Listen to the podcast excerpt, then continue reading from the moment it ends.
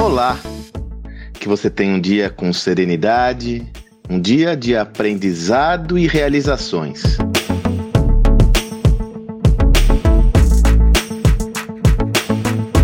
Na mensagem de hoje, nós temos a minha primeira newsletter do ano 2021. Para quem está me acompanhando agora, toda semana eu construo um conteúdo de forma mais estruturada e compartilho por meio de todos os meus canais tanto para minha base de e-mails que recebe na sua caixa postal toda segunda-feira pela manhã essa mensagem, quanto no meu LinkedIn, no meu Telegram e nos podcasts.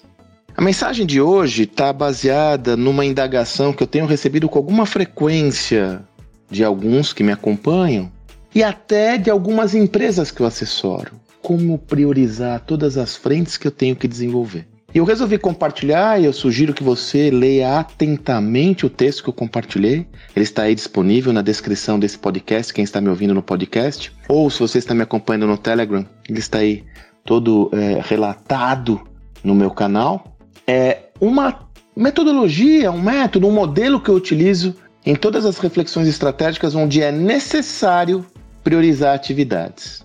Basicamente, como você vai ver nesse texto, ele consiste em desenvolver uma matriz de priorização baseado na complexidade da atividade versus seu potencial de resultado.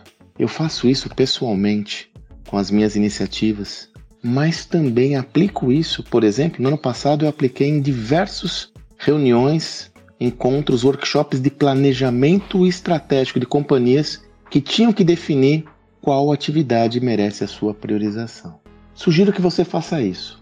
A todo momento que você, no seu processo de tomada de decisão, coloca algum elemento mais racional, você conquista a possibilidade de ter uma assertividade maior no seu processo decisório. Que ele não fique só circunscrito a opiniões ou a visões específicas, mas coloque um bom tom de racionalidade. E na medida em que você conseguir rechear essa tomada de decisões, e mais do que isso, rechear essa análise de informações, dados quantificáveis, você vai ter a possibilidade de ter um processo, como eu já disse, mais assertivo. Então, essa é a recomendação que eu lhe faço hoje.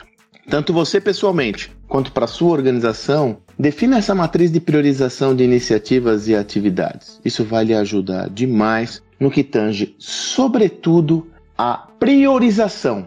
A quais iniciativas você coloca primeiro. E leia com atenção o texto e veja que tem uma classe de, de ações aquelas de menor complexidade e menor potencial de resultado, que podem ser alvo de uma priorização distinta, pois elas podem conferir mais cadência ao processo. Eu me recordei quando eu estava fazendo essa, essa, esse exercício, daquela visão de Steve Jobs que comenta: olha, comece pelas atividades de menor complexidade, acelere o processo até as de maior complexidade para que você ganhe velocidade nesse processo. Então sempre comece com as das de menor complexidade para as de maior, mas não deixe de ter o que? Cadência. Lembra-se de um áudio que eu já fiz.